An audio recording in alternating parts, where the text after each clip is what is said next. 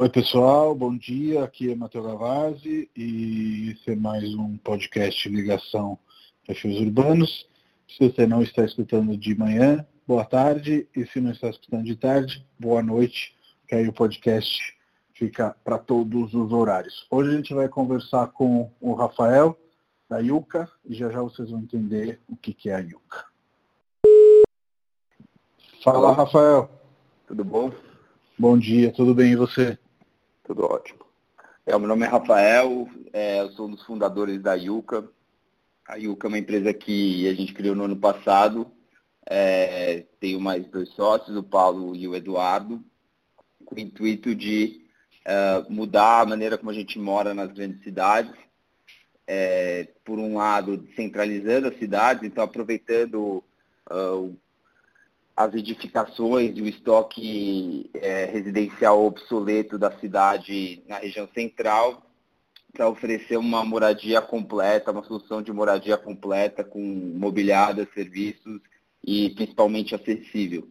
Uh, a gente vê que na parte de planejamento urbano teve muitos erros e tem muita ineficiência na cadeia da locação, que uhum. acaba puxando as pessoas para fora uh, do centro de São Paulo e é, uma, é meio que uma bola de neve, né? Se você demora mais de uma hora para chegar no seu trabalho, é, é, essa hora ela é realmente perdida e você sai em desvantagem é, em termos de desenvolvimento pessoal, em desenvolvimento profissional, aqueles que estão inseridos no centro, né? Então, no centro de São Sim. Paulo, você pega, uh, você tem mais de 60% do trabalho oferecido na, na, área metropolitana de São Paulo é localizado no centro expandido e só 2, mil, 2 milhões de famílias moram no centro e, e, e esse número está travado há algumas décadas. Então, de, de fato, assim, é uma, São Paulo, a estrutura como ela foi feita, ela é uma cidade muito desigual que, que pelo seu plano urbanístico, ela só incentiva cada vez mais essa desigualdade. Então a gente é, tem esse,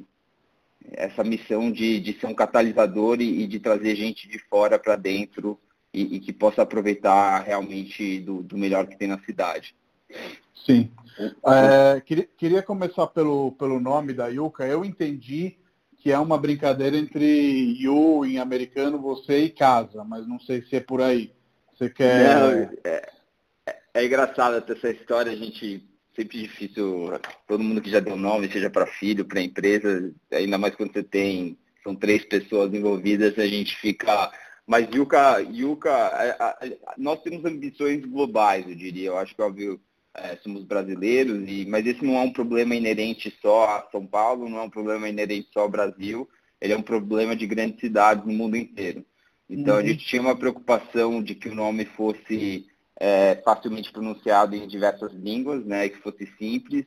Uh, yuca é mandioca né, em, em espanhol, então a gente entende que tem um paralelo legal, né, porque por mais que por fora é uma planta comum, mas ela tem uma raiz muito forte. Então, tua casa, tua raiz é, é onde é está tua base e, e, o nosso espírito, assim, nos apartamentos que a gente tem compartilhado é que realmente as pessoas se sintam enraizadas lá, com, com, com um senso de pertencimento.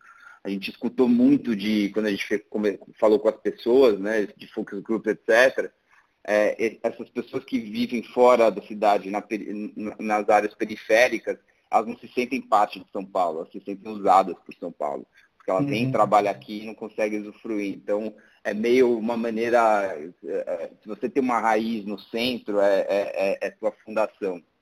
E Yuka, em inglês, uh, uh, a gente brinca que é um, é um acrônimo que a gente acha que nós somos, assim, representa bastante gente, que é Young Urban Community Apartments. Então, tem, tem essa jogada ainda. Qual que é a última palavra do acrônimo? Apartment. Apartamento. Apartment. Ok. Ah, putz, muito legal. É, antes da gente ir para a Yuka, que eu acho que vai ser o nosso pano de fundo, acho que é legal esmiuçar um pouco o seu perfil de Rafael.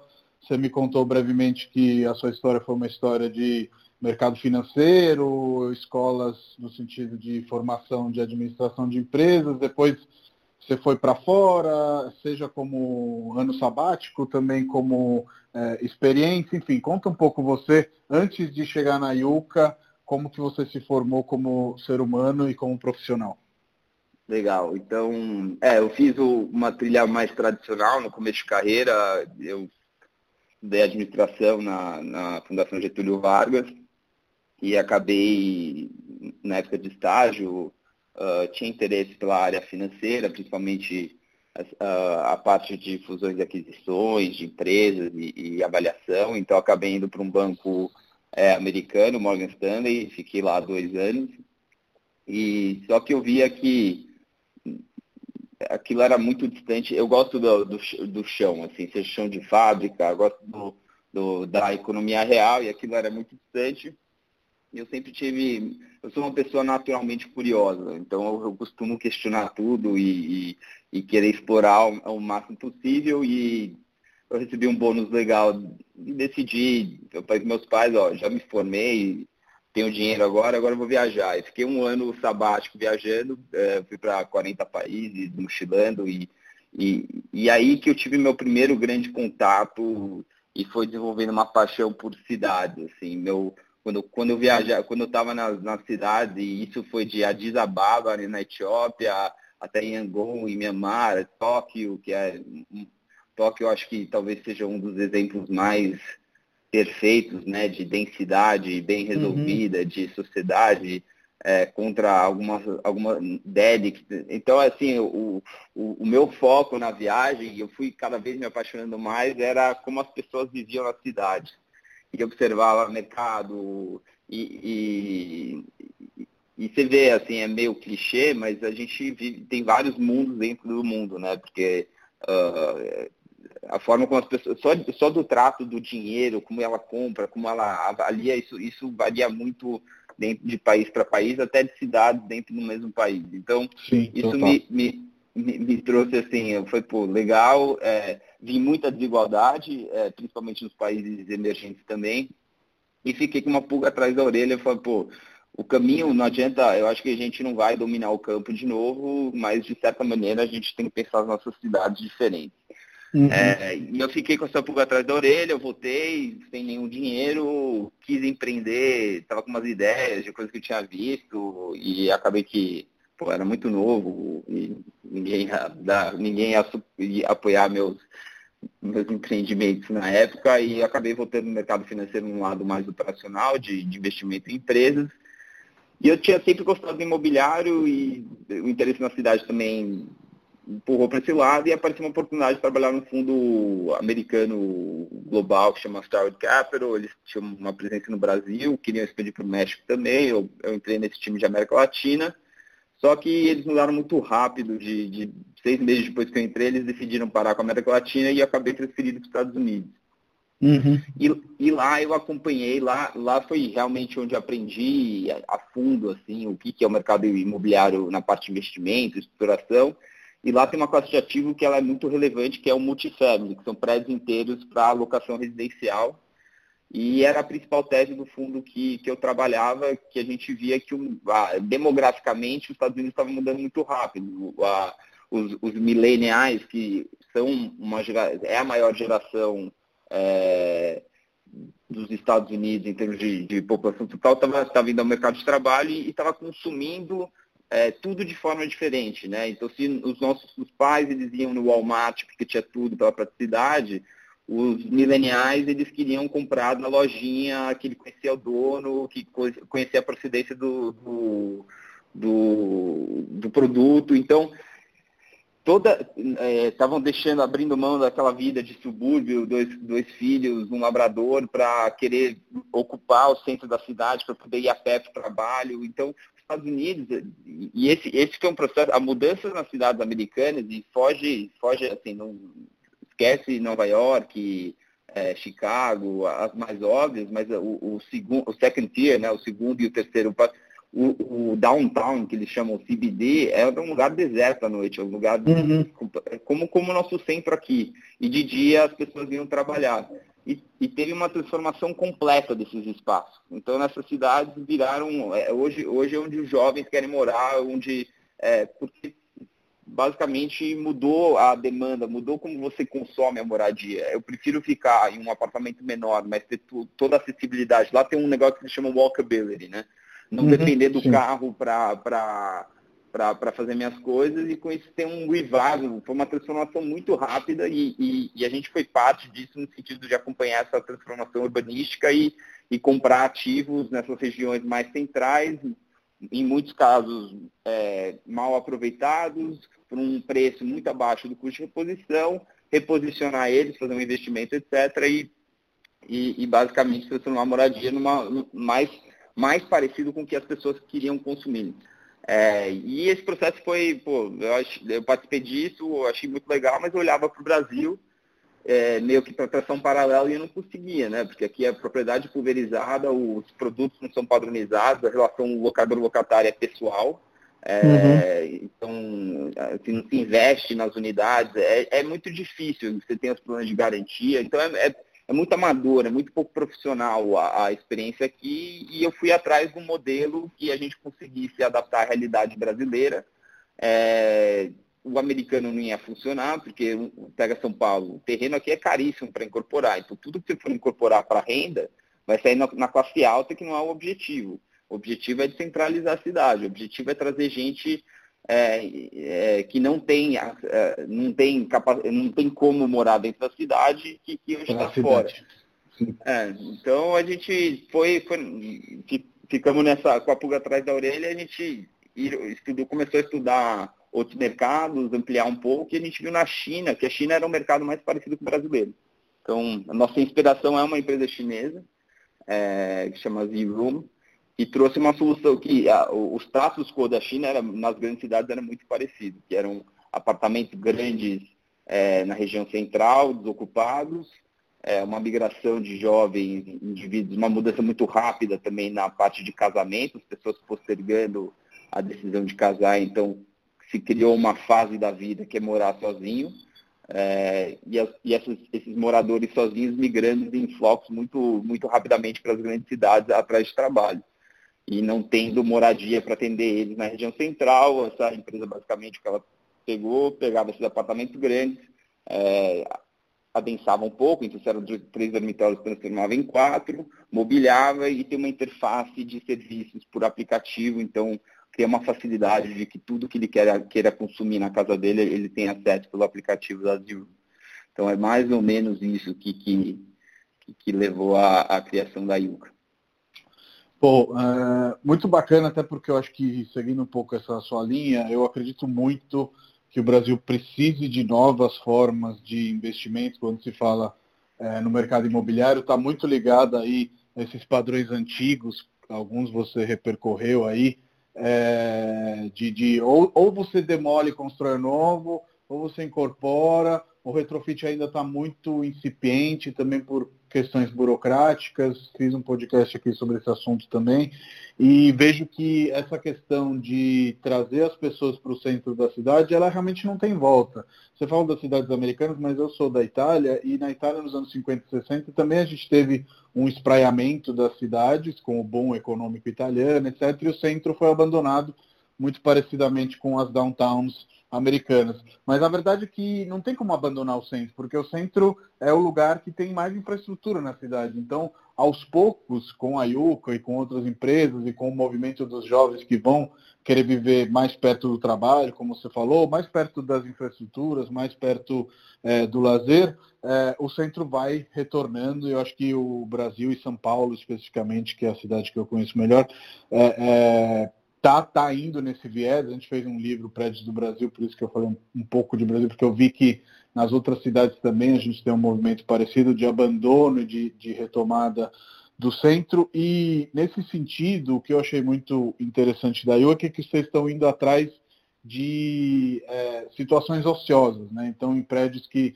eventualmente estão ali que poderiam ter uma ocupação melhor. Como que é essa atuação da IUCA? É, no, no, fundo, a gente ocupa todos os espaços que estão vazios. E vai desde um apartamento de 200 metros quadrados, que está trancado há 10 anos, é, até um predinho uh, que... É, é, engraçado que você olha... A gente começou a mais ativamente atrás de prédios é, individuais e, e, e num foco muito de, desses predinhos de 3 a 8 andares, é, que foram Uh, na, mais na região central, mas eu acho que tem, tem por todas as partes, tem Pinheiros, tem muito na Vila Buarque, é, Santa Cecília, República, são prédios que, em muitos casos, eles foram incorporados como residenciais, né, porque eles fizeram parte daquela, daquela, do momento do centro pungente e, e, e ficaram depois no centro deprimido e foram transformados em, em comercial, né, em, em salas de, de escritório de advocacia ou para e, e, perderam, eles vão perdendo um pouco, mas no fundo, você olha o prédio e fala, pô, é um prédio residencial, você entra, tem, tem, tem, tem escritório lá dentro. E, e, e eu acho que por uma mudança de mercado e, e você pega coworking, né? Para um, um, escritório de advocacia pode ser um pouco mais caro, pode, mas é muito melhor estar lá do que numa sala de 50 metros quadrados que eles têm que cuidar de tudo. Então, está tendo assim também um, um, uma depreciação do valor comercial desses ativos. Eles estão uhum. ficando desocupados. É, e os proprietários, é, pra, qual, qual, qual é a grande dificuldade geralmente em prédios inteiros é que a, a, no Brasil é muito fracionado, então você tem vários proprietários, cada um de um andar, de uma unidade, e fica difícil você conseguir uma negociação para transformar inteiro. Mas nesses casos, esses prédios são de um dono só, geralmente uma família é, de mais idade, ou, ou foi passado de, de pais para filhos, etc. Então a, a negociação é um pouco mais fácil. Então nosso, nossa ótica é olhar esses prédios e, e, e, ver o futuro lá, entendeu? A gente entra e uh, eu brinco que a gente tem um olho, você como usuário final, você entrar num apartamento, que é o que a gente fez bastante até agora, que foi aqueles apartamentos dos anos 50, 60, e você entra é como uma voltar no tempo, né? É, os carpetes é, verdes, botados, os azulejos, uhum. e, e, uma planta muito desatualizada, né? Que você, você tem quase 30%, 40% área útil em área de serviço, cozinha, lavanderia, corte empregada, é, e a parte assim, de convivência mesmo um pouco mal, mal servida. Então a gente, em todos os nossos apartamentos, a gente faz uma transformação, a gente abre a cozinha para a sala, integra a cozinha, a cozinha é um espaço super sociável, hoje em dia é, é, você não quer mais esconder aquilo, você quer que aquilo faça parte da sua sala, então a gente faz essa integração. Então a gente atualiza realmente esses apartamentos, mas no fundo hoje eles estão no estado que um usuário final, na hora que abre a porta, ele fala, putz, eu não vou, vou, demorar muito tempo aqui, vou gastar muito mais dinheiro do que eu, que eu espero para arrumar e, e, a gente verticalizando conseguiu arrumar isso.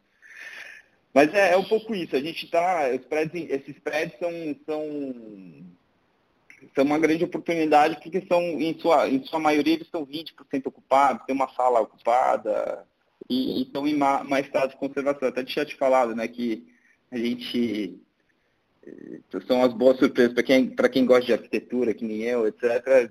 Me chegou uma oportunidade, eu pedi a planta do, do prédio, na hora que eu vi assinado do Corngold, eu falei, porra, é um Corngold.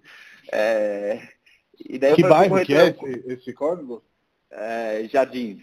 E, ah, e, daí eu falei depois, depois falei, porra, é um Corngold. O cara olhou pra mim e falou, e aí? Foda-se, sabe? Tipo, mas é, esse lado, e, e, e, não necessariamente ó, é incrível, né? Que poder trabalhar e, e, readequar um Cornwall e, e, Sim, voltar da vida, uma vida mais. Assim, tem muita arquitetura boa, anos 60, foi um. E não, não necessariamente é, de nome ou assinado, mas no fundo a gente viu por muito tempo na cidade de São Paulo demolição de edificações maravilhosas, pé direito de 3 metros, 2,80, salas amplas, ventilação, é, putz, uns produtos excepcionais que a gente derruba para construir varanda gourmet para botar, basicamente, para usar o aproveitamento ao limite e, coisas do tipo. Então, é, vai muito em linha, assim, quando se fala no consumidor e essa mudança né, de mileniais e geração Z, as pessoas querem não querem consumir o padronizado mais, elas não querem ter o, o pasteurizado, elas querem ter identidade. Sim. Então, a, a, ideia, assim, pô, é, e não necessariamente se amarrar um lugar só. Eu, eu trabalho hoje no, em Pinheiro, se eu aceitar um trabalho no centro, eu quero mudar para um apartamento no centro. Ou se eu sou curioso, pô, quero morar um, uma vez num Corngold, num Atacha, então pega esse prédio do Corngold, se é admirador de arquitetura,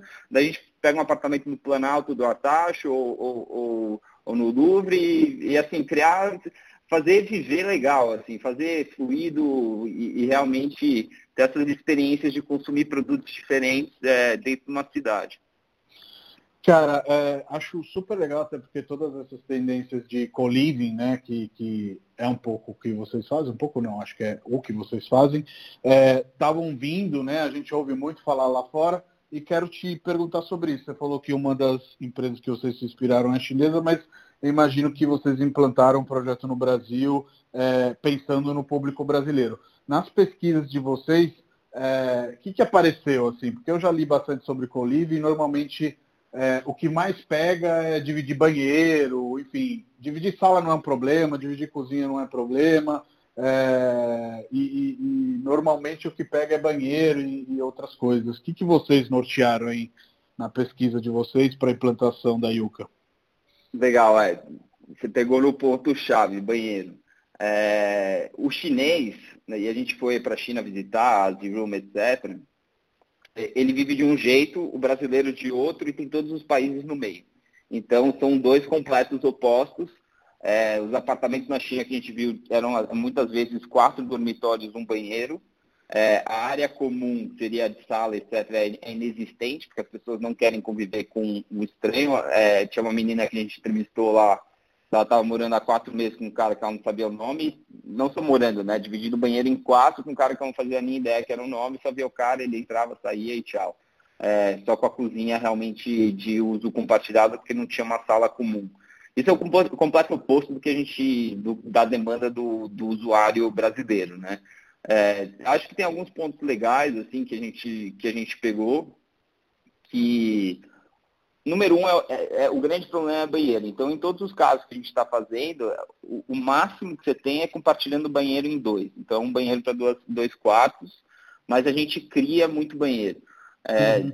sempre que possível a gente vai ao limite e isso é possível nas plantas antigas porque antigamente você tinha banheiros muito grandes é, você, tinha, você pega é, banheiro de 10 metros quadrados, 12, então a gente fraciona. Fica difícil de fazer uma suíte, né? De levar o banheiro até é, o quarto, mas a gente faz banheiro exclusivo. Então você uhum. basicamente sai do teu quarto, é um corredor de quartos, você entra no banheiro que é só seu. Então as pessoas têm, têm gostado disso e é uma solução que a gente consegue fazer com, com arquitetura existente. É, a gente começou a estudar banheiro modular e tal, mas é um pouco complicado a logística de fazê-lo chegar ao 12 segundo andar, entendeu? Porque ele já vem meio que pronto. Sim. Uh, é, não, não, mas na Europa é comum, assim, você pegar prédios antigos com que é aquele banheiro que tem um degrauzinho acima, né? Sim, sim, total. É, então, mas é um negócio que a gente, nessa parte modular, a gente pretende explorar mais a fundo para frente, né, nos próximos, mas por enquanto a gente tem tentado adicionar o máximo número de, de banheiros para realmente ficar um quarto banheiro, mas nem sempre é possível. Outro ponto que foi legal, e, e, daí isso é muito do brasileiro, é um pouco de uma preocupação de que com quem que ele vai morar, né? É, uhum. e, e, muito atrelado a isso é ter as áreas comuns uh, muito bem equipadas, estruturadas. Então, pô, é, uma pergunta que a gente fazia é por que você não moraria num estúdio de 14 metros quadrados? É, e, e, e, a pergunta, a resposta mais comum é eu não consigo receber ninguém. Então, nós somos uhum. sociáveis, nós queremos receber e a gente quer morar num lugar bonito, a gente quer morar, isso é do brasileiro, uma casa arrumada, com planta, com completa e, e, e trazer as pessoas para usufruírem isso com a gente. Não é um negócio meu privado, mas, pô, chega aqui em casa, vamos assistir um filme aqui na sala, TV 55, é, pô, tem, entendeu? É, é, é uma necessidade deles. Então, tem o, o, jovem, a gente trabalha muito com esse jovem profissional, né? Que, então, de segunda a sexta, ele é, trabalha muito duro. Então, o mais importante para o cara, os pontos contatos chaves para ele é o colchão e o chuveiro. Então a gente faz uhum. todo o investimento de, infra, de infraestrutura de gás para ter um, um, banho incrível para ele. É, e o colchão, a gente compra um colchão super caro de hotelaria. Então, esses dois pontos a gente sana de segunda, de segunda a quinta, esses são os pontos chaves.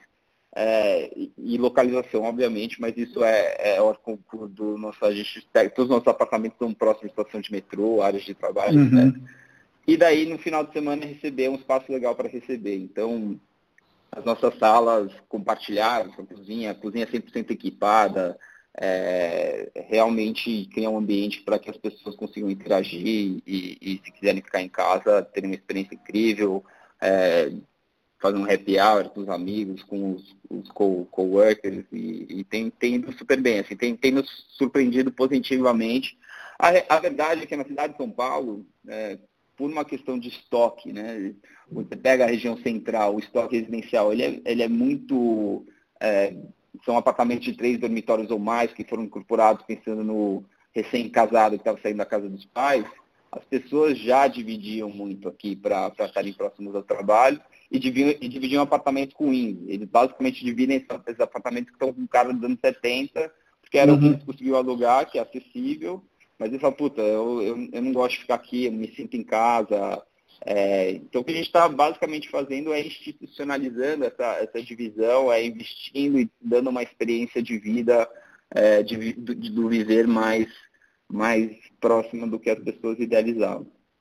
É, a gente adora americanismos, né? Mas o co-living nada mais é do que a famosa república, né? Como é chamada quando as pessoas dividem apartamentos. Só que eu entendo que a Yuka vai para um 2.0 da, da República, que é exatamente isso, de deixar aquele apartamento que seria simplesmente mais um apartamento que uma pessoa alugou e começou a dividir com outras pessoas, mas como ela não é proprietária, ela não tem interesse, às vezes condições de fazer adequações para que aquilo fique bacana, digamos assim. E para além da reforma, eu vi que vocês têm ali alguns é, serviços né, que vocês acoplam a, a, ao aluguel né, do quarto, que eu acho que é bacana comentar. E queria te perguntar também se vocês colocam é, regras, entre aspas, de convivência, porque eu mesmo já morei em República e a maioria dos problemas que a gente teve foi com festas em dias, tipo, sei lá, me lembro de uma é, que tem uma briguinha assim, num domingo, um dos dos colivers dos republicanos fez uma festinha tipo os outros dois, eu e os outros dois que moravam na República, a gente trabalhava na segunda. A gente falou, cara, não dá para ir até duas da noite, a gente precisa dormir, etc. E tal. Então essas duas perguntas dos serviços e, e se vocês têm regrinhas para melhorar a convivência. Bom, é, na parte de serviço, a gente tem um pacote base, básico de serviço que, que inclui a é, limpeza das áreas comuns e dos quartos, e se você quiser, tiver a, é, a troca da roupa de cama, a gente inclui também. E uma vez por semana é, tem Wi-Fi, é, serviço de mudança, move in, move out. E, e daí tem alguns serviços adicionais que você pode contratar. A, a ideia da e, e, manutenção também. Então a gente tem todo um schedule de manutenção preventiva, se der qualquer problema, é, eu, eu, passei por isso muito, né? O ar-condicionado quebrou, o técnico só vem de segunda a sexta, das 9 às 5. Putz, eu tenho que ligar no trabalho, falar que não vou poder ir para o cara vir, daí o cara não vem, vem no horário errado. Então tudo isso a gente, é, basicamente o que você faz, com a gente você avisa o teu community manager, ó, quebrou isso aqui, você vai para o trabalho, você volta está resolvido. É, e uma facilidade que é muito importante, assim, para que a gente identificou e, e, a gente faz também é que a gente emite um boleto único que inclui é, todos os custos. Então, é, você não tem que se preocupar em pagar o condomínio, o IPTU, a empregada, a limpeza, é, o, o que a gente faz, então, a gente faz toda essa gestão de pagamento, emite um único boleto que inclui o aluguel, o condomínio, IPTU, a limpeza, qualquer custo adicional que você tenha. e, e então, dessa maneira, é concessionária, vai, vai tudo, assim, Enel, se é com gás, tem com gás no meio. Então, a gente cria essa facilidade também de, de, de pagamento, que a gente entendeu, entendeu que é uma dor grande, principalmente das pessoas saindo de casa pela primeira vez, né? É, de, de adaptar aos múltiplos boletos e prazos e vencimentos. Então, isso a gente conseguiu, isso a gente oferece e é um serviço bem é, bem apreciado. Quanto às regras de convivência, é, o contrato de locação, dado que é compartilhado, ele, ele tem algumas cláusulas que, que, que nos respaldam juridicamente caso a gente tenha algum problema. Agora, a gente deixa muito e, e, isso a gente conversou bastante com operadores de fora do Brasil e, e, etc a gente não tem uma interferência muito grande, tá? Porque é, gente, o que a gente tenta fazer é criar, na hora que uma pessoa vai mudar para um apartamento e meio ter um perfil daquele apartamento, entendeu? Então, ó, isso aqui é um apartamento de gente tranquila. É, então a gente não chega a fazer um matchmaking, mas a gente meio que, que dá uma orientação e entre eles a gente dá as ferramentas para eles decidirem quais são as regras da, da casa.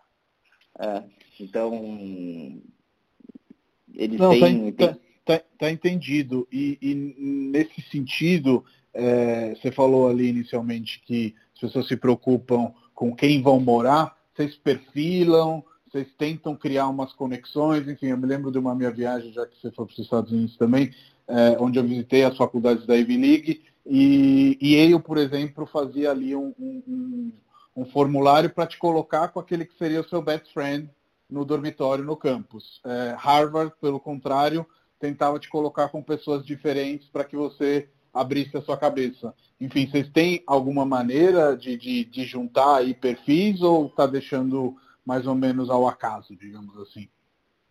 Não, a, a gente, a gente não faz o, o, matchmaking, mas a gente tem um pouco de um profiling, tá? Então, é, aí cabe a, a, nossa, a nossa a presunção primeira é que as pessoas são adultas e que elas têm que se entender entre si e, obviamente, que a gente tem todo um aparato, né? Tem a, a todo, todo apartamento tem uma gestora da comunidade lá, que vai lá e, e faz, então, para eventualmente tiver algum conflito, etc. Mas a gente não chega a, de fato, fazer esse matchmaking, é, de uhum. falar, você mora com ele, porque isso pode, isso assim, se não der certo, daí a culpa é minha, entendeu? Um pouco. É, sim, sim, perfeito. Mas, mas a gente ajuda com informações e, e a ideia nossa, é, hoje a gente está com uma lista de espera, é, que são pessoas que estão cadastradas no site, interagindo, é, pedindo informação e procurando onde morar nos próximos três meses de 300 pessoas. Então a nossa ideia é um pouco também, e, e, vem muita gente cadastrada já em grupo de três ou quatro. Se nós somos quatro amigos procurando apartamentos, ou nós somos dois. Então a gente pega esses dois, tem outros dois e fala, puta, talvez funciona e meio que apresenta eles, entendeu? Ó, uhum. é, e, e, eles meio que decidem se, se faz sentido ou não. O que a gente permite que é legal, e é um pouco para mitigar isso, é que o, os nossos contratos são de longo prazo, eles são de 30 meses, com multa é, proporcional até, até o sexto mês. É, só que se, se você se tiver alguma vaga em um outro apartamento e você queira mudar, é, você mantém o contrato original e só paga a diferença do, do pacote de aluguel. Então te, te, permite, assim, desde uma situação que eu mudei, vamos falar, para um prédio em Pinheiros e eu eu estou trabalhando num, num, escritório lá no Lago da Batata, e daí eu mudei de emprego para um é, na Paulista, tendo disponibilidade no mais próximo da Paulista, mês eu só notifico custar 200 reais a mais, mês que vem, dentro dos meus termos iniciais do contrato, dos prazos, eu mudo para aquela unidade da Paulista. É, e o mesmo pode ser feito no sentido de, eu tô aqui com esses caras, não está dando liga, eu quero mudar. E daí uhum. não é uma questão de bairro, é uma questão de apartamento mesmo, tem outro aqui do lado da, aqui do lado, vou para lá. É, então Não, essa perfeito. flexibilidade ajuda para mitigar esses pontos e a gente entende que esse é um valor grande. As pessoas se amarrar num contrato de longo prazo, as nossas vidas, eu, eu brincava, nos Estados Unidos é assim até hoje, né? Você fazer o prazo mínimo que você tem é um ano e tem multa pesada, isso aí. Antes eu falei, cara, minha vida não funciona de ano. É, eu vivo os dias, eu vivo as semanas, então as coisas podem mudar no meio do caminho e eu vou estar amarrado com isso, eu vou ter que pagar uma multa grande. Então a gente tenta, tenta dar essas possibilidades para que as pessoas sejam mais flexíveis e vivem da maneira como elas quiserem. É, eu acho que isso vai de encontro também a, a, entender a moradia como um serviço, né, não como uma propriedade. Aí eu acho que essa assinatura do morar, vou chamar assim, de que você durante 30 meses pode ficar em vários apartamentos da Yuka, segundo onde você mora, segundo se não deu liga, ou é a questão que você falou de querer morar em vários prédios se tiver opções de arquitetos. Eu acho que isso é muito legal e está muito ligado também à, à, à, nossa geração, mas acho que de maneira geral ao mercado como experiência, né? É, eu tenho uma imobiliária e sei que para os meus clientes mesmo, eles comprando e não alugando, eles estão comprando não só porque tem tantos metros quadrados e tantos quartos, eles querem uma experiência de, de, de morar agradável. E falando um pouco dos seus clientes, eu entendo que você resolve duas dores. Aí você me confirma ou me desmente. Eu entendo que você resolve a dor de um proprietário, ou seja, de uma pessoa que eventualmente está com imóvel ocioso ou está com imóvel é, não ocioso, porém não é, trabalhando como ele gostaria, tendo uma renda é, dentro do que ele esperaria e, claramente, a dor de quem quer é, morar mais perto do centro, mais perto do trabalho, como você falou. Porém, numa primeira visão, falando desse segundo público, eu entendo que é, não é para todo mundo. Ou seja, o cara da República que ainda precisa pagar mil reais por mês, sei lá, não sei se ele vai ter perfil na Yuka. Você me desmente, é por aí, é realmente para jovens profissionais ou vai ter aí opções mais baratas, vamos dizer assim? É, eu, eu, eu, falo com, com meus dois sócios sempre, a gente olha para baixo, eu olho para a base da pirâmide e eu me provoco todo dia como que eu consigo estruturar uma moradia de qualidade é, por 800 reais, por mil reais dentro do centro de São Paulo, né? Uhum. Porque a gente sabe, é, o jovem profissional do Colívio, o Colívio é, é mais esse público de jovens, solteiros, etc. Mas a nossa solução que a gente criou, essa solução de moradia, não é restrita a Colívio. Ela ela é 100% aplicável a, a jovens famílias, ela é, é, família, é, casais de namorados sem filhos, casais com filhos, idosos. É, essa facilidade, ela é algo que, é, é, essa transformação, como você falou, da, da, moradia do, do, imóvel em serviço, em, em, experiência, ela não é restrita a esse público de colívio. A uhum. gente começou por isso, mas a, a gente já, hoje, alguns prédios desses inteiros que a gente olha, Alguns são colívem, outros já são unidades individuais, pensando é, em jovens famílias e, e, até famílias com filhos, que hoje um produto que a gente gosta muito é o dois dormitórios, um banheiro, né, que te permite alugar para duas pessoas, dois amigos, ou é, para uma família com dois filhos até. Sim, então, sim. É, a gente tem essa preocupação e a gente olha para a base da pirâmide. Quais que são os desafios que a gente tem? E, e aí é muito mais um plano urbanístico de entender é, onde que estão concentrados o trabalho. Então, a gente, obviamente, a Paulista é um, um, um foco muito grande para a gente. É, as pessoas querem estar, como você disse, é importantíssimo.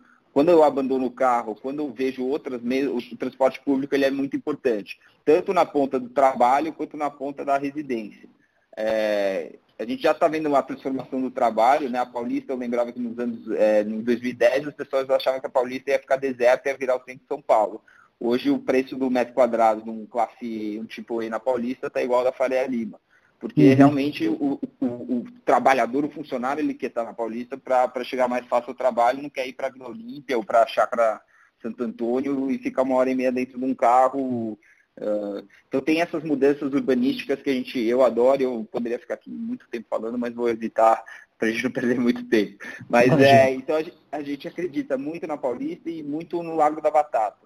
É, então elas estão conectadas pela linha verde, pela linha amarela e eu acho que futuramente a Barra Funda ela pode virar um polo grande de trabalho também.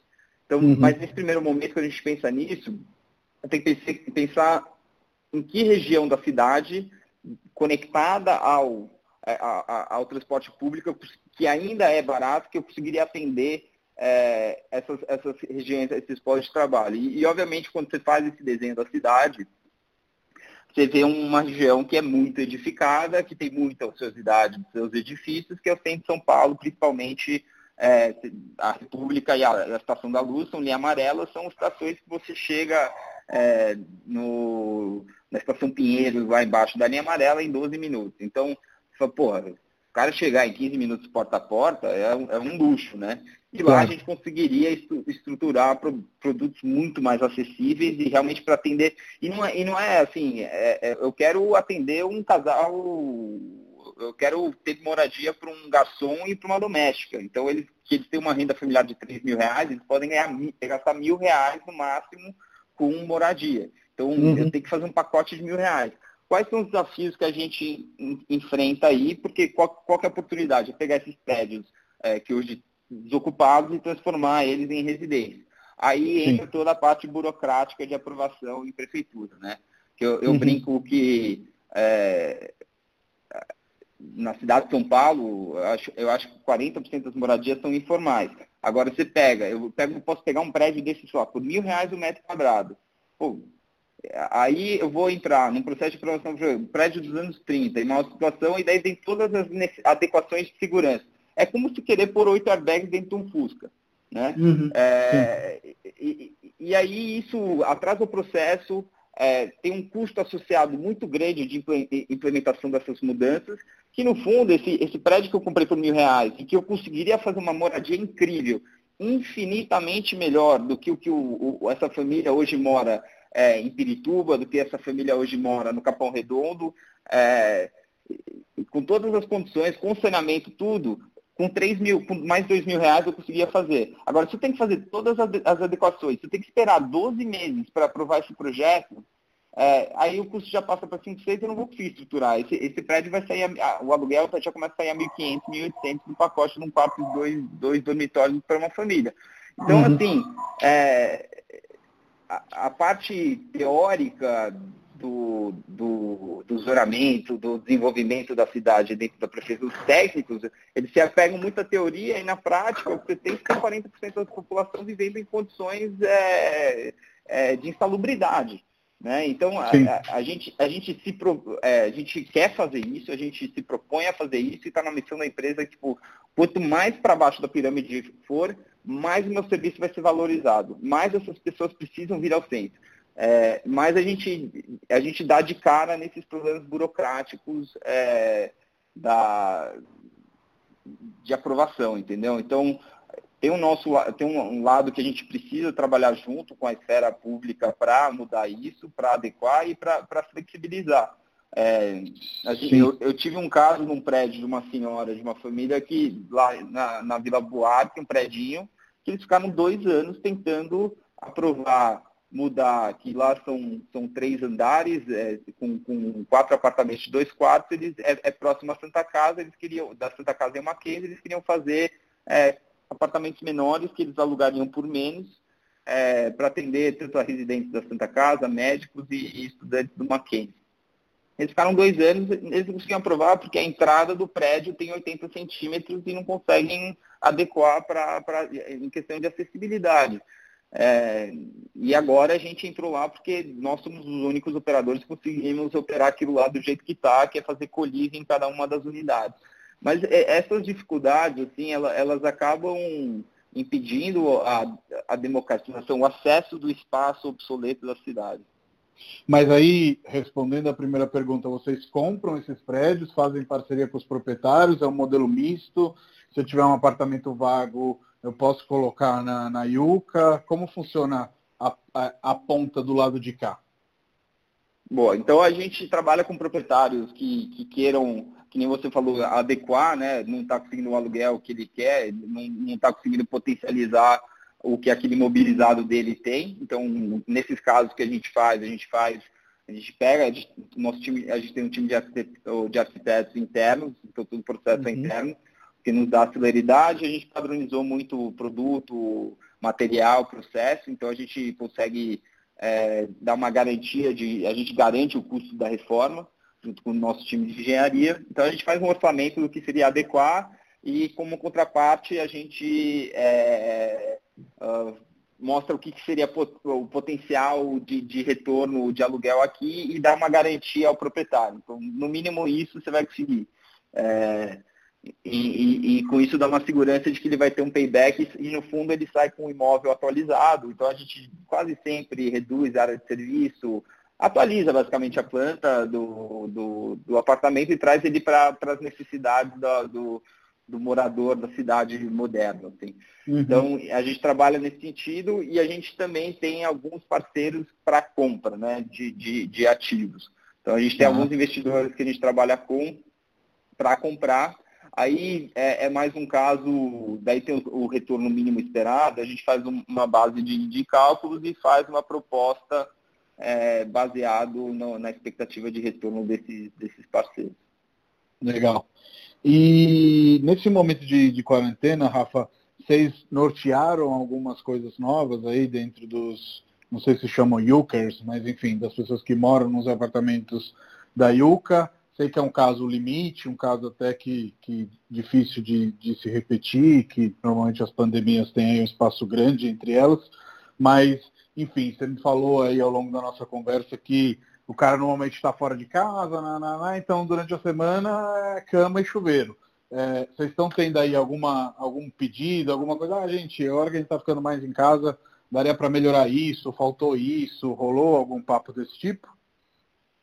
É, é, é legal isso. Se alguma coisa, as pessoas estão felizes de poderem estar na quarentena com alguém, né? Não ficar sozinho em casa batendo bolinha na parede. Uhum. Mas, mas o, a natureza do nosso negócio e, e, e a, a, a, o que São Paulo virou para o Brasil, uh, hoje eu diria que mais de 50% dos nossos Jukers eles são de fora de São Paulo, da cidade. Então, tá. muitos deles, eles optaram para voltar para a cidade é, Natal. De, de Natal e, e, então a gente até está com, é, em alguns casos a gente tem, assim, tinham quatro lá, estão duas pessoas morando.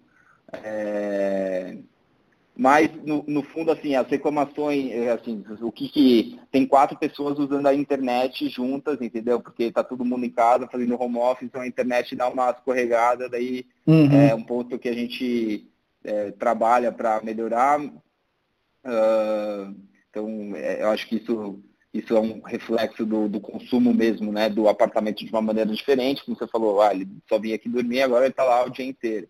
É, serviço de, de cozinha, é, comida, alguma coisa assim também, também apareceu que a gente é, intermedia e comida caseira, né, importante, né? As pessoas sim, ficam cansadas sim. de ficar comendo comida de restaurante todo dia. É, tem alguns pedidos nesse sentido, mas eu acho que o, a gente recebe vários posts assim dos nossos Yukers espontâneos, assim, falando, puta, que felicidade de estar num apartamento desses durante a quarentena. Assim. Então, também é muito alentador no sentido, as pessoas adoram o produto físico, elas adoram a, a, onde elas moram, a gente, tá, a gente mede NPS, que é Net Promoter Score, né? uhum. uh, que é, é, uma métrica de satisfação e a gente está acima de 90%. Então, ah, que legal. É, é, então, de, de, fato, as pessoas. E, e, eu acho que a gente tem muito para melhorar nesse lado aí, né, de serviço, de atendimento, de comunidade de produto, mas é, é, que a realidade é que as pessoas moram muito mal em São Paulo, né? Então a gente uhum. faz umas coisas, para mim, umas coisas que tem no morado fora eram óbvias, são zero óbvias aqui, né? É, as pessoas tipo esperam muito para morar em São Paulo. É, São Paulo é uma cidade agressiva, né? difícil, e ainda nessa parte de moradia é difícil. Uhum. Dá um exemplo de coisa não óbvia aqui que você achou lá fora, enfim, que, que acabou sendo implementada na Yuka, acho que pode ser bacana. Então, essa parte de manutenção, né, e, e uh, lá fora, se quebrou alguma coisa que é, é, sei lá, a geladeira teve algum problema. Não tem, é dia seguinte troca, entendeu? Porque ela é parte do Sim. pacote de locação. É uma obrigação uhum. do cara prestar isso. Aqui você fica numa negociação eterna com o proprietário, o cara não troca, é, tenta arrumar, daí não te reembolsa, você tenta descontar. Então, essa, essa parte assim do. Você já trabalhou o dia seguinte, daí você tem que ficar com o proprietário do teu apartamento brigando para ver, para o cara arrumar um negócio que é, é, é, é o mínimo é, que você pode esperar. E, e, aqui também tem muito desse negócio do o, o, apartamento é muito não acabado, né? Eu vejo muito o caso assim das pessoas que moram sozinhas aqui que eles têm que investir no apartamento de um outro para adequar sem garantia nenhuma que no final ele vai embora e não consegue levar esse investimento. O produto, o imobilizado é do proprietário. Isso, isso, é óbvio para mim, assim, o, o, imobilizado é do cara, é ele que tem que manter, ele que tem que. Aqui a gente vê uns casos assim, que fogem muito disso, né? É, sim, sim. E, e, e, o pessoal cuida. É, eu acho que quando, quando a gente pensa em, em, em preservação de patrimônio e, e, até a gente participa né, de reunião de condomínios, etc., a, a degradação dos edifícios, ela vem muito. O edifício bem mantido, ele dura 300, 400, 500 anos. Não tem. Agora, as pessoas, assim, reunião de condomínio, fundo de obra, fica uma guerra, algumas coisas que a gente fala, meu Deus, assim, não... E no fundo quem Sim. perde são, são, os próprios proprietários daquele apartamento. Porque tem um miopismo, né? De falar, é, cara, não vou investir no patrimônio dele, está perdendo valor. 200 reais por mês e depois o meu imóvel vai valer algumas dezenas de milhares, se não centenas a menos. Então, realmente há um miopismo nesse sentido, sem tirar o direito das pessoas de acharem que um custo fixo mais alto pode impactar na economia delas, etc. Mas às vezes a gente tem que olhar para o longo prazo. Uma das coisas que você estava falando da lista de espera, né, que tem 300 pessoas esperando, etc. E uma das coisas que eu pensei olhando a Yuka é, é que tem um mercado enorme, mas para trazer isso para um nível de escala é complexo. Como que vocês pensam em, em, zerar essa lista de espera e que eu acho que 300 ainda não é nada, né? Porque provavelmente vocês devem ter norteado aí e são milhões de pessoas que, que poderiam ser atingidas pelo modelo de negócio de vocês, ao mesmo tempo que trazer tantos apartamentos com qualidade para dentro da Yuka não é simples. Como que você vai fazer essa equação? É, o que a gente tem, tem, um lado do. Acho que tem, tem dois desafios, né? Eu acho que tem um lado do produto físico, que a gente está evoluindo bastante nessa direção, é, que é padrão. É, no fundo, você vai, se você olhar as fotos no site, cada, cada, cada apartamento é um apartamento e tem sua própria identidade e, e isso é muito do, do, do, mercado imobiliário, né? Cada planta é uma planta, você, você tem que meio que fazer, respeitar. Por isso que a gente trouxe todo o processo de arquitetura desde o D0 para dentro. Então, o nosso time é o que tem o know-how para desenvolver isso e a gente conseguiu padronizar muito o processo, o produto, materiais. Então, a gente trabalha com os mesmos empreiteiros, eles já estão acostumados, sabem o tipo de acabamento que tem que ser feito. É, e com isso a gente consegue ter segurança no prazo, no custo e, saber que a experiência, a padronização do produto, ela vem muito é, amarrada à experiência de, de viver do, do Yuker dentro do, do, do apartamento. Então, o produto físico, ele tem identidade, mas a, a experiência dele é muito parecida de um para outro, porque hoje a gente aluga a maioria dos apartamentos sem as pessoas visitarem. A gente não quer que as pessoas vão lá para visitar. Então uhum. a gente tem nada, pô, tem um monte de coisa que é, a ideia é realmente não ter essa etapa de, de, de visita e de, de checar, porque a pessoa tem que ter segurança de que aquilo é um yuca, que aquilo vai funcionar, que aquilo é daquele jeito. É... E também, é, eu trabalho com isso e sei, a decisão de aluguel, especialmente nessa fase da vida também de, de co-living, que eu acho que, é, como você falou, não é para sempre, aí é muito legal você até ter norteado isso para outras fases, né? Não é para sempre que você vai morar com alguém, certo ponto você vai querer ter uma casa sua, família, etc., ou sem família, enfim. Então acho bem legal também essa questão de melhorar a experiência online digital para que a pessoa tome uma decisão mais rápida. Afinal de contas, ela vai morar alguns meses lá. Não é uma coisa também é, é, tão tão catártica, digamos assim, por um lado, e pelo outro, se tem um padrão de qualidade Yuka, você está garantido, né? Isso, é exatamente isso. Então, no, no, no fundo, é, o, se ele sabe a experiência que ele vai ter, aí norteia muito mais, e aí ele pode se permitir o luxo de falar, querer saber quem é o arquiteto daquele prédio, saber quem, obviamente, quem está morando lá, quem, qual, qual, qual, é o perfil dos, dos outros Yukers que estão lá. Pra, então, acaba indo para alguns outros pontos que a gente é, entende que fazem são mais relevantes, assim, que fazem peso também na experiência de viver, né? na experiência de morar. Então, uh, esse é um ponto. Na parte de operação, uh, eu não vejo muita dificuldade da escala, né? Na parte de serviços, etc. A gente atua uhum. muito em áreas fósseis. Eu não estou no âmbito da cidade inteira. Hoje a gente atua na Bela Vista, Jardins, Pinheiros. Estamos é, indo para Santa Cecília, Higienópolis e República expandindo um pouco na, numa região que eu, eu, eu, falo que ela, ela é uma ilha, mas só que é uma ilha densa, que é Itaim e Vila. Então, que a gente precisa estar lá para atender as pessoas que trabalham lá, mas ninguém mora lá que trabalha fora. Então, é meio que uma ilha. É, uhum. Eu não sou um grande apreciador da região, mas é, é, é um público grande que a gente tem que atender. Uh... E, Rafa, sempre concluo os podcasts, a gente está chegando aqui mais ou menos em uma hora, que é o nosso limite, desculpa te cortar, mas acho que é legal fazer é, essa consideração, é, com algum tipo de conselho que você daria para um jovem empreendedor. Então, no início da nossa conversa, você falou, putz, quem ia me dar é, dinheiro, quem ia investir em mim, só tinha 23 anos, 24, etc. Imagino que hoje se você pudesse dar algum conselho para aquele Rafa, é, ele teria um caminho, não digo mais fácil, porque empreender vai, sempre vai ser difícil, mas de repente mais consciente. Boa. É, é, eu acho, eu acho que assim, o momento de empreender ele é muito particular. O empreendedor ele é empreendedor sempre, sim, mas ele é muito particular e provavelmente eu teria quebrado a cara, ou eu não tinha maturidade na época, mas, cara, se tivesse me dado dinheiro, provavelmente ia fazer. Eu posso falar que pelos, assim, eu fiquei 10 anos no mercado de trabalho, funcionário, etc. Ah, isso foi o meu fundamento, né? Foi minha, meu embasamento para eu conseguir fazer o que eu faço hoje. Mas o que eu aprendi nesse menos de um ano de Yuka, assim, o desenvolvimento é incrível. Eu acho que, número um, você quer empreender, empreenda em algo que você tem paixão por, que você ama, que você acredita mais do que qualquer outra coisa. Então, assim, eu acredito nessa missão de que a gente tem que democratizar o acesso à cidade, porque nas dificuldades, como agora no coronavírus, a gente cresce na dificuldade. Então, eu digo, agora é a hora que eu vou, em vez de tomar uma na cara, tomar uma coisa que empreendedor vai tomar, vai tomar na cabeça do. Eu brinco que empreender no Brasil você começa do zero. Daí você decide empreender, você vai para o menos 20. Daí na hora que você começa, começa a vir uma correnteza contrária. Então, precisa de muita energia e você só consegue quebrar essa correnteza se você tiver paixão e acreditar muito no que você faz.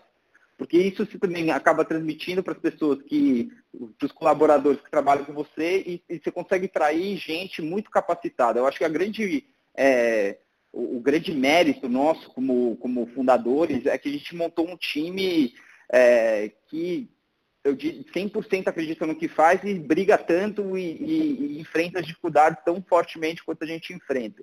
Porque sozinho uhum. você não consegue fazer nada. É, uma boa ideia, boas ideias tem várias. Assim. Então você precisa de uma equipe muito qualificada que, que entenda e abraça a tua missão e te ajude a, a, a levar ela adiante. Mas eu, se alguma coisa agora a gente tem mais acesso a capital, mas não entra na, nunca entra na onda de empreendedorismo porque é legal, porque é cool, porque está na moda. Faça alguma coisa que você ama. Assim, tá? Pega um negócio que realmente que você acha que faz sentido e tal, e daí com isso você convence investidor, você convence gente a trabalhar com você e a coisa começa a acontecer. Até porque é, eu empreendo eu sei que nos primeiros tempos realmente é complexo e se você não tiver uma paixão, você não vai investir naquilo, certo? Quando você falar, foda-se, cadê meu salário, eu vou trabalhar em alguma empresa e, e pronto, né? Então acho que essa questão da paixão para mim é primordial e ficou muito claro, é, conheci você e conheci o Ricardo, que vocês têm realmente um, um, um propósito é, por trás daquilo que vocês fazem e isso é muito legal, espero que a gente possa se conhecer aí ao fim dessa quarentena, ao vivo e a cores, que acho que a gente ainda vai ter muitos bons papos para bater. Não, com certeza, eu acho a gente está bem no comecinho do nosso ciclo e, e, e, do nosso lado, assim, sempre que a gente eu, eu, eu, eu, admiro muito o trabalho da Refúgio Urbano, eu, tenho o livro lá do prédio de São Paulo, para mim, assim, uh, tem esse, esse, esse, lado de, de abraçar o, o, são Paulo é uma cidade muito edificada, uma cidade que tem. Os anos 60 dessa cidade foram, foram incríveis, assim, de, de, de desenvolvimento e, e, do que aconteceu de transformação. E, e, na hora que a gente tem a chance de abraçar esse, esse patrimônio histórico e, e, e mostrar para. Eu, eu não gosto, assim, é basicamente mostrar que existe um jeito de usar ele de uma maneira é, legal, de usar e, e e conseguir adequar, as pessoas têm uma ideia de que é, o que é velho é ruim e muito pelo uhum. contrário. Uh, eu convido, Sim. quem quiser, quem quiser, tem, a gente tem duas unidades num prédio aqui na Alameda Santos que eu convido qualquer um para ver como, como, maravilhoso é morar, morar com o pé direito de 3 metros. Então, é, Bacana. Acho, não é o Bocaína, né? É o Bocaína? Não, não, é o Pirâmide. Tá. Rafa, muito obrigado pelo papo. A gente vai se falando e é isso. Grande abraço. Obrigado, Matheus. Foi um prazer e obrigado pela oportunidade para a gente falar um pouquinho da Yuka. Fechado. Vamos falando. Ótimo dia para você. Você também. Tchau, tchau.